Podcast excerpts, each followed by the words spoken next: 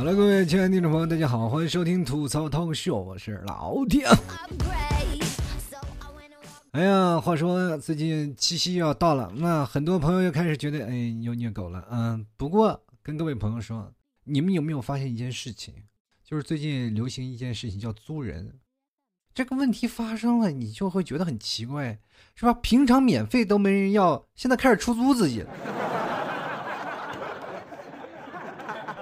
现在很多的人啊，一到了七夕就觉得是虐狗的这个时间了啊，就很多人都说：“哎呀，这个让全网的哈士奇该怎么办呀？”啊，现在很多的人啊，就是说，包括现在啊，找不找不着女朋友啊，或者是怎么样，其实很简单啊。你要想在七夕之前啊脱单，老 T 教你们一招，就是特别简单，《延禧攻略》知道吧？现在很多女孩都开始追。其实很多的东西啊，就是包括两个人在一起，最好的事情就是有共同的话题。你看相亲的时候，两个人在聊什么，是吧？你有房子没？你有车子没？啊，你长得好不好？你在在哪里上学？其实聊的都是七大姑八大姨一些，就是啊，他们那些长辈用的八卦，一点不属于年轻人的话题，是吧？你有什么爱好啊？你也总不能说我爱打游戏，那就咱们就 pass 掉了。其实还有很多的事情，你可以跟他们有共同的语言。啊，就比如现在女孩比较喜欢看是吧，《延禧攻略》，那怎么办呢？你要获得她的同情心，就很简单的一句话嘛，你就跟她说，尔晴是个坏人，啊，对吧？所有的女生们，她们其实都嫉恶如仇，她们都希望心中的那种真善美啊，就善良的人要活得好好的，结果就突然被人弄死了，被人害死了，她们就很记恨那个人，对吧？那你就把记恨那个人是吧？你骂他，诅咒他。是吧？当然，如果一个女生她说她觉得是尔晴是个好人，你也不要跟她再相处了啊。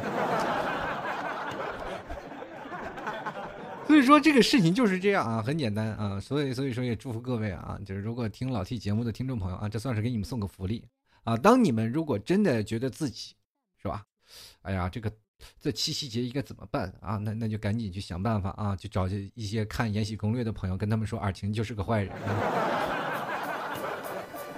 当然了啊，还有很多的朋友可能在想，就是到了七夕节，其实对于要所有的广大老爷们儿们来说，也是非常痛苦的一件事情。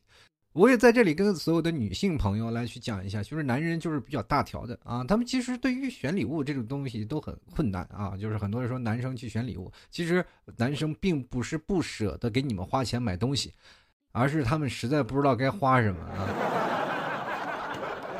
真的就是这样的，就是很尴尬啊！所以说，真的在这个生活当中，如果你碰见了这七夕的时间，其实对于男生啊，包括情人节啊，任何的节日要给女生送礼物，这很多男生就在那痛苦呀！哎呀，又到了这个情人节，又要给他送礼物了。其实说实话啊，就是属于那种选择困难症，不知道该选什么好，对吧？有的女生就是拿到了还是吧，就也不敢动，还，玩说你给我送这玩意干什么呀？是不是又便宜又不好？其实很多的人啊，就是你应该鼓励你的男朋友，下次应该买这个。女生们，你们要明白，你们是王者啊！就是说，对于我们这青铜的小白来说，你们在这次拿到的礼物，你们不要去什么，就是啊，就绝对表现出特别的不开心呀，或者什么，你应该来一份感动，然后顺便交给他，下次我想要这个。是吧？一般再大条的男生心里，然后突然就感觉到他也很感动啊，特别谢谢你，终于给我指条了指了一条明路。当然了，作为女生不要太贪心，你说你要个跑车，要个房子，那些当然不可能啊。那除非你家的老公非常有钱。当然了，如果要是没有钱的，你也不要说是啊，我要一个特别贵的东西啊，大概在他可承受范围之内啊，他绝对会义无反顾的，下一次绝对会完成你的心愿。各位朋友们，女生们。你也不要琢磨着男生能猜透你的心里的想法，然后但是呢，你又觉得自己过意不去，那不妨在你这次收到礼物的时候就交给他，他下次要送你礼礼物的时候要要什么，每次你都想好下次礼物你应该收什么东西，你就会得偿所愿。这老爷们儿特别有意思，其实他们都不敢问那个女生啊，就是啊，比如说一个男生就是快到七夕节了，就唯唯诺诺的问自己的女朋友。哎呀，哎，老婆，你你说我七夕应该送你什么呀？然后女生就来，哎呀，你连这个都不知道，你你是不是一点都不爱我？这男生挠头啊，然后就哎琢磨着买个什么呢？买个手工艺品啊，这个东西一定能打动他。然后，嗯，老婆七夕快乐。哎呀，你给我买了什么？一拆开，嗯，是吧？就是双方都比较沮丧啊，就是哎呀，这可怎么办啊？这男生就手足无措，然后女生又还在这里说，嗯，你给我送这个，你看别人的老的老公给人送什么？所以有些时候呢，男人如果碰到这样的老婆啊，自求多福吧啊。其实生活当中就是这样，你要告诉他，像老 T 这样没皮没脸的人，像我老婆说要七夕礼物，他他就问我，老公你要送我什么礼物？我说你去说啊，我尽量能给你满足就买。现在你看我也是属于无业游民的状态，没有工资，没有收入，你就看着来啊。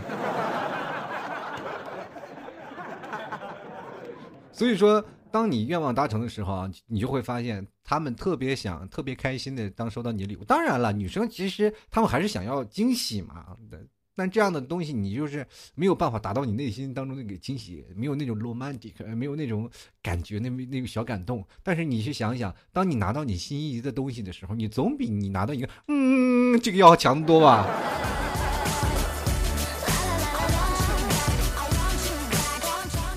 这个最近呢，我也是晚上有点失眠啊，当然也不是因为买礼物的事儿，就就是睡不着啊，就是躺在那里，我就在那想事情。可能大家也知道啊，这晚上都是属于那种灵感爆棚的时候啊，就是我就是，哎呀，就是晚上就是想啊，就想想想想，就想如果中了五百万该咋花，然后我就越想越兴奋，你知道吧？越兴奋越睡不着啊。然后啊，这这个，哎呀，这个不行了，明天得上班了，对吧？今天都花不完了，第二天再继续想想该怎么花啊，对吧？然后第二天呢，一想，啊，想了很长的时间，终于把这五百万给花光了。但是花光了呢，更睡不着了，是不是？那没有钱了吗？这生活仿佛就一下子，对吧？经过了我磨合了好几天了，是吧？我想了好几天，把这五百万花完了，该怎么花了，是吧？然后我就感觉我又跟生活一样，又回到了原点，对不对？你就会发现这个非常难受。其实人生就是这样，很富有戏剧性的，对不对？比如说，就是你刚找到一个托付终呃终身的人，你却发现那不是终生啊！真的，就是你说说我托付终身的人啊，发现那不是终生，那是什么呢？你也就只是得到了他的身体。结果到了了这个十一月十一号，你还依然要过节。其实有时候我们就感觉生活在给我们开一个很大的玩笑，对吧？因为好多人看见我，都觉得我长得跟开玩笑似的。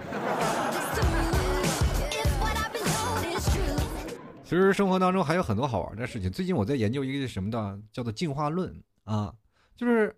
咱们大学好像都学过吧？啊，可能上上高中也学过，这个我也忘了是在哪个学期学的。反正就在我印象当中是有这个。我就觉得进化论这个事情本身对我来说就觉得挺可笑的一件事，就是很多的人不知道，各位朋友在你上学的时候，你对此深信不疑。当你真正的走到了这个社会当中，你才会发现，哎呀，这个进化论到底是对的吗？就其实不仅仅是我们，有很多的科学学者已经对他们产生了一个深刻的质疑，就是不能通过一点点科学研究，然后我们就反证嘛。就是当然，达尔文也说过，当某些问题出现了，呃，这些结果出现了，那么我的这个进化论就不是正确的，对吧？就可以推翻掉的。那要我们去想想，我们是从是吧猿类进化过来的，对吧？就是我们就保持特别怀疑态度。你说到现在史前还有多少动物啊？史前的动物还有很多啊，对吧？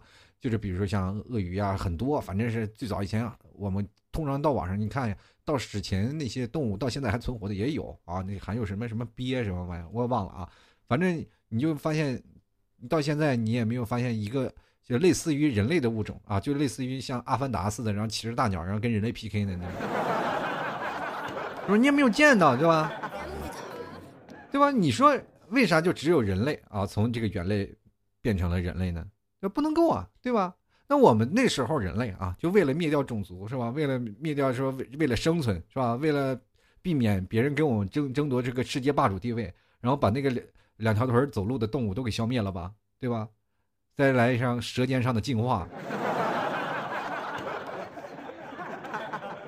对吧？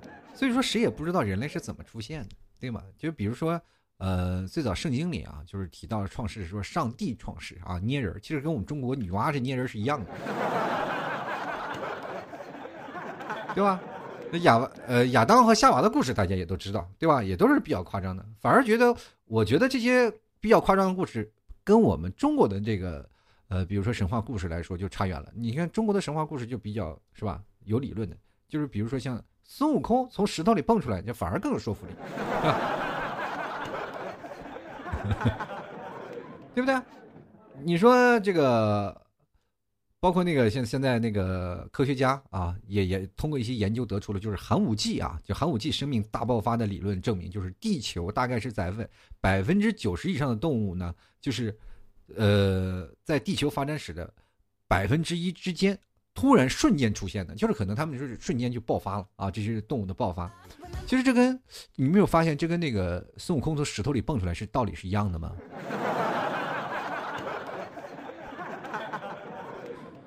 嗯，唐僧领着悟空西天取经啊，突然前面的这个看见前面修路，然后山体爆炸，啊，各种碎石崩飞，然后唐僧就对悟空说：“悟空，快看，你妈炸了。”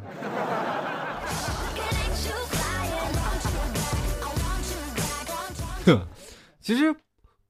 不过，进化论这个词呢，用我们的生活当中也是特别有意思的。其实我们每一个人，其实从小到大也算是一种进化吧，对吧？就是比如说我们脑壳的大小啊，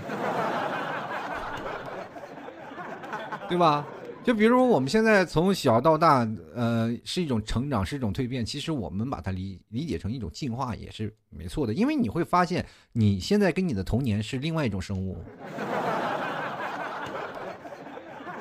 各位朋友，有没有遇到这样的问题啊？就是每次逢年过节的时候，当你的，是吧，爸爸妈妈、爷爷奶奶、叔叔阿姨，然后围坐在一起吃年夜饭的时候，他们谈论你的小的时候，你感觉这不是你自己。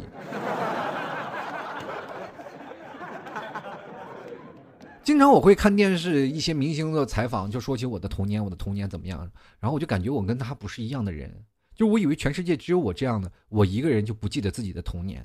最后，我通过网上发现了好多人都是一样不知道童年。那他们为什么记得自己四岁、五岁的时候的他们在干什么？我就很奇怪啊！他说我记得很清楚，我估计他们也是从自己的爸爸妈妈那里得出来的。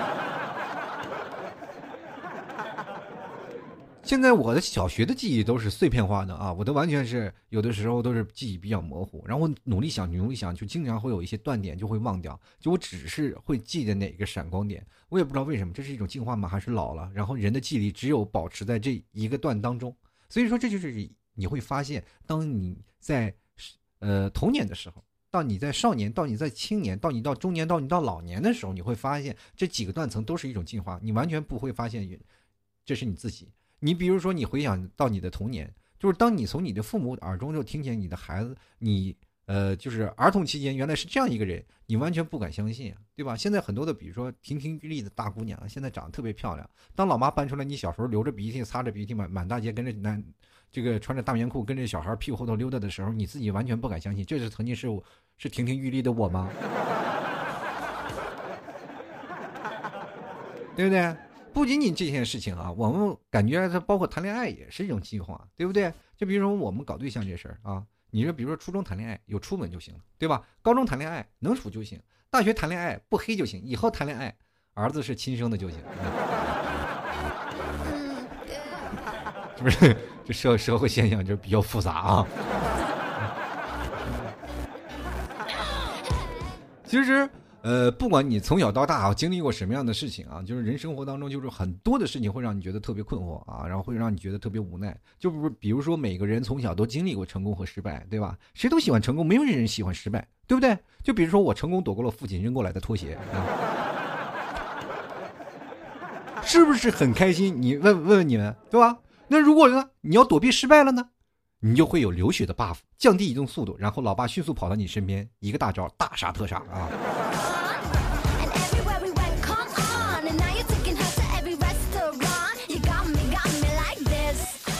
其实最近我也在思考这个问题，就是人，就是很多人会有一些烦恼啊，就是烦恼会经历过很多的事情，比如说你在工作啊，或者你在是找对象啊，或者是你在呃未来为你的孩子着想的时候，你总是脑子里思绪混杂的很多东西。比如说每个人都会有情绪低落的时候，每个人会有。孤独的时候，是吧？每个人会有无奈的时候。我一直在想这些根源在哪里，我仔细寻找寻找，突然发现根源就是两个字：活着。其实我们一直在面临着从小上大学，然后父亲母亲让你努力的去啊。干什么啊？比如说去上学啊，努力要学习，要考上一个好的大学，未来找一个稳定的工作啊。比如说你父母比较喜欢你有一个铁饭碗，是吧？比如说你在一个工厂里，父母会觉得光宗耀祖，对吧？我们家出来一个国企的孩子啊，其实他们完全不知道你在国企，其实也就是这个。是吧？端茶倒水啊，或者干什么，反正是特别苦的一个工人。其实是生活当中他们不理解，他们只是觉得这样你的活着的方式会好一点。其实每个人他们生活的成本都是会很高的啊，就是包括你从学习，不管在哪里啊，你上学有没有文凭，或者有没有文化，或者你有文化，或者你高学历，都会产生不一些不必要的那些呃，就是对比啊。我们很多的人会拿生活去对比啊，其实说没有对比就没有伤害啊。比如说我们现在。很多的人去买个车是吧？买一辆汽车，然后到了四 S 店，然后你就问啊，我说呃，这个这个车多少钱啊？他说十万块钱啊，那个十万块钱啊，这个车好像还是配置有点低吧？你你再给我推荐一一部车吧？他说那有一部堪比豪车的那个车，你要不要？我说我说跟比这个车差多少啊？差个九十多万。啊吧？生活当中你真的没有对比就没有伤害，所以说你总是认为人生当中活得很累是吧？就是一天啥也没事干，就是累得半死不活。其实我告诉你，人生本身啊，你做人本身就是一件很累的事。最近我其实到了这个年纪啊，三十多岁，我总是感觉自己人生当中走了一半了啊。当然了，很多人说了，可能我还能长命百岁，因为毕竟是是吧？好人活不长，坏人活千年是吧？其实我一开一直认为自己蛮年轻的啊，就跟各位朋友来说，包括心态上，包括很多的事情上，我就认为我自己不是一个很成熟的人，就比较年轻的一个人啊。我经常会用自己的事打趣，我就说我还是个孩子啊。就跟各位朋友其实说，很多人叫我替叔了，就是在我二十多岁就有人叫我替叔，只不过现在那些叫我替叔的人，他们可能孩子都比我大啊，不，太夸张，太夸张啊！就是可能这孩子都能打酱油了啊。所以说，在这个时候，你随着你年龄的增长，你会发现。你不服老，就人生当中都有一件事情，我不服老，对吧？我就还自认为自己还是个年轻人，但是我不知道为什么现在好像把八零后和九零后都推到中老年的这一块去了，就感觉我们不去跳广场舞有点对不起他们。但是前段时间我就好像是比较受一个比较明显的一个打击啊，就是比较受刺激，就是前段时间我不是。打滴滴快车嘛，就打滴滴，然后跟司机，司机说来接我。哎，你在哪儿？我说我在那个哪儿，我就开始描述啊。我说大概我用了呃几十秒的时间，我来描述了自己的特征。然后那个滴滴司机就出跑到前面，把一个老大爷接走了。就我感觉我人生好像开始真的就是已已经走到了油腻中年的大叔那时候，就很难受，你知道吧？所以说，有的时候我也要给自己打气啊！我说你再不别别别别别那么纠结是吧？人生活当中还有很多光明的事情，对吧？你越有光明的事，你会发现你打击的越大啊！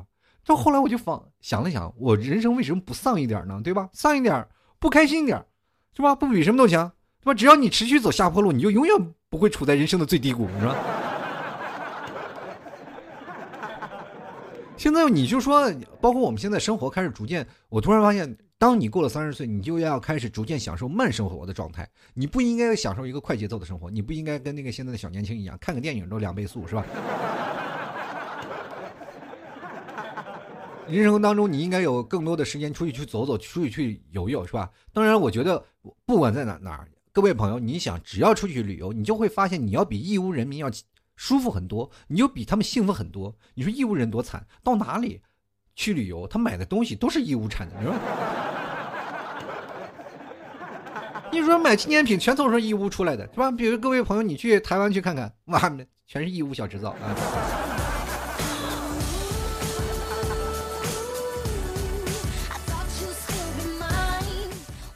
然后人生当中还有很多的事儿啊，这包括最近老 T 也经常去看一些呃人生比较自由的事情，就比如说我最近会看那个很多的小视频啊，大家可能也都在看，就是一些去川藏线的朋友啊，就是。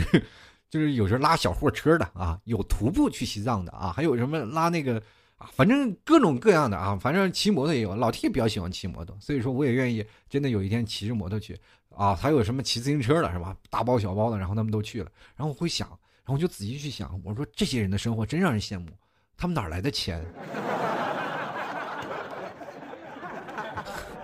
是吧？人生当中就会发现啊，就是特别有意思，你也没有对比就没有伤害。后来说发现，哎呀，他们他们这样走都不管老公孩子吗？呢？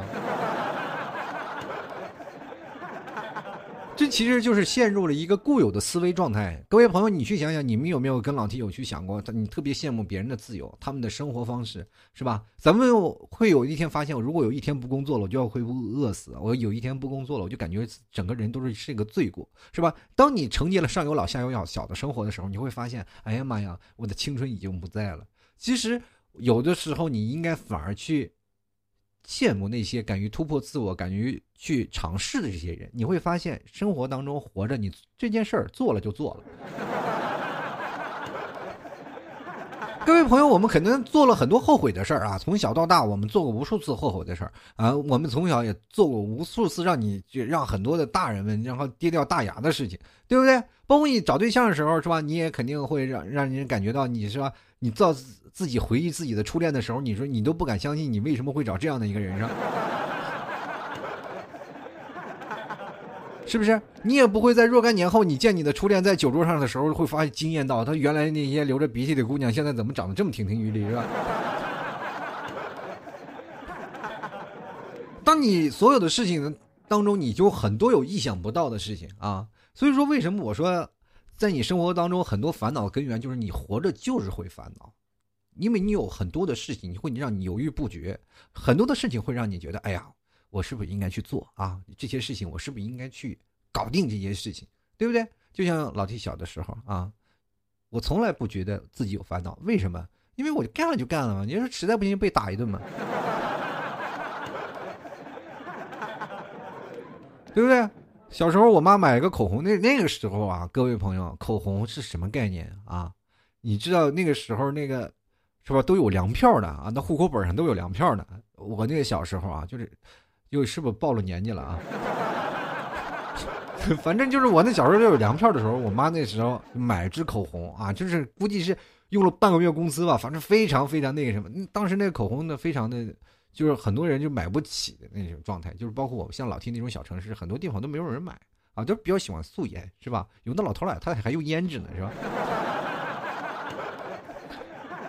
然后买了个口红，然后我把我妈那口红就在那个玻璃上就写字儿啊，去画画，回来让我妈那一顿削啊，那打的，对吧？那打的，你会发现了一个问题，就是疼在我身上。但是我曾经我拿擦口红是吧，在那个玻璃上，就是在那个镜子上创作的时候，我还是很兴奋，就是开心和你不开心，然后中间消磨掉了，对吧？它两个你把它放成不同的状态，痛苦就是痛苦，开心就是开心，能给你带来开心的事情不就完了？我们有些时候在最痛苦的时候，我们就应该去想想开心的事儿，对吧？当你觉得你自己生活都过得特别不如意的时候，当你生活觉得哎呀，我实在是觉得我为什么会比别人差的这么多？为什么我要做这些的工作？你仔细看看旁边那些人，对吧？你会发现你自己活得很幸福。其实前段时间我跟一个那个什么，我在公司里工作的时候啊，我在公司里工作，然后就是在那里就是呃呃在键盘上，然后每天在忙活自己工作的时候，然后就卖。寄快递嘛，公司有寄快递的，然后就寄快递，然后快递小哥过来了，然后我就把这快递给他，然后快递小哥一收到了，然后跟我说：“哎呀，哥，你这你这快递超重了，你得多给点钱。”然后我说：“那行，那多少钱？”我说：“我说我就跟他聊起来了。我说你其实我也觉得，我就比较同情他啊。快递小哥，你说晒这么黑，我说你这晒多少黑？他说啊，我每天早上几点起来，然后每天要忙活这些啊，累得一天到晚。我说你现在你累成这样，一个月才挣几个钱？他说挣一万多。”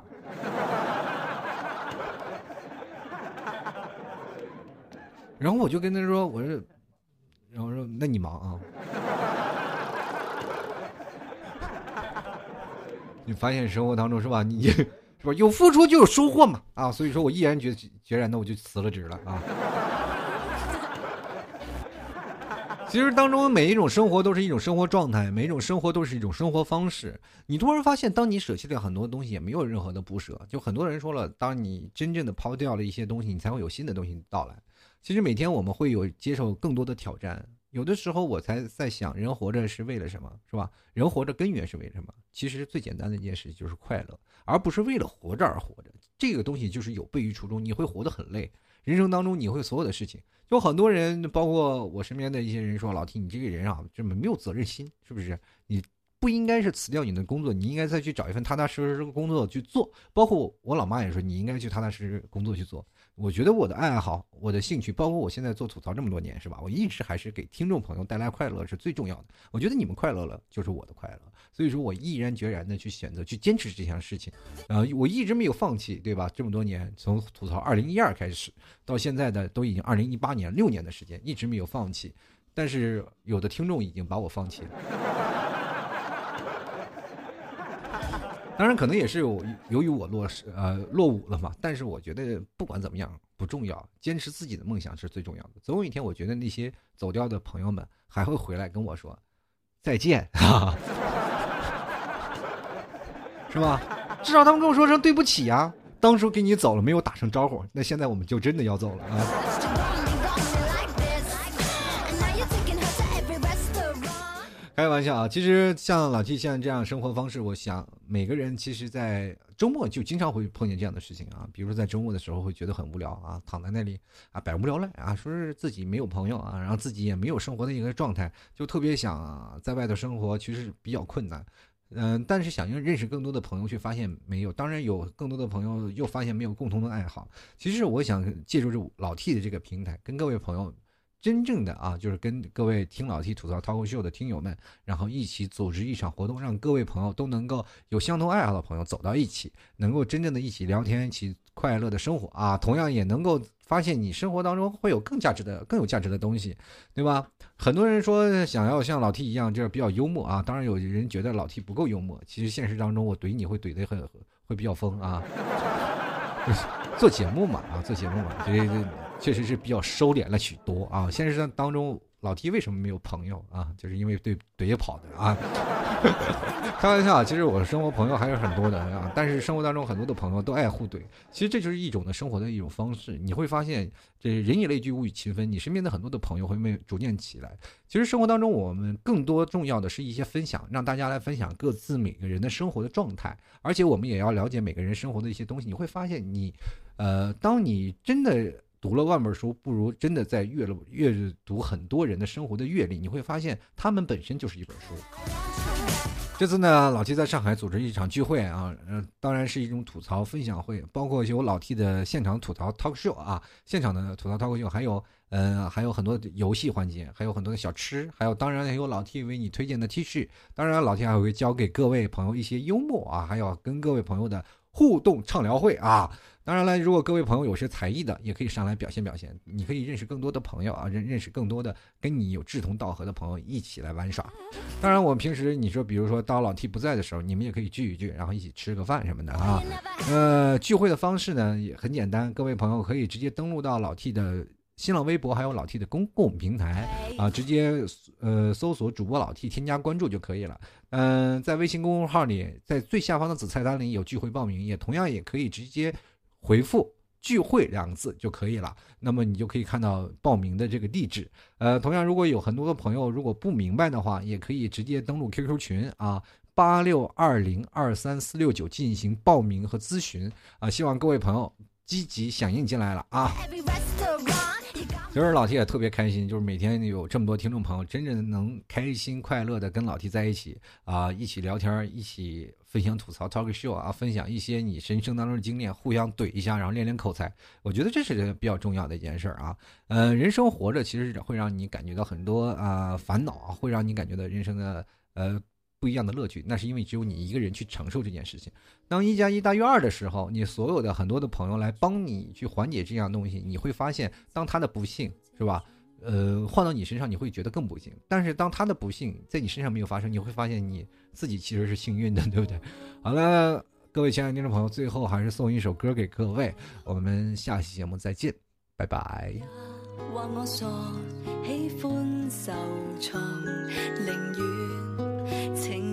在想我，人天生根本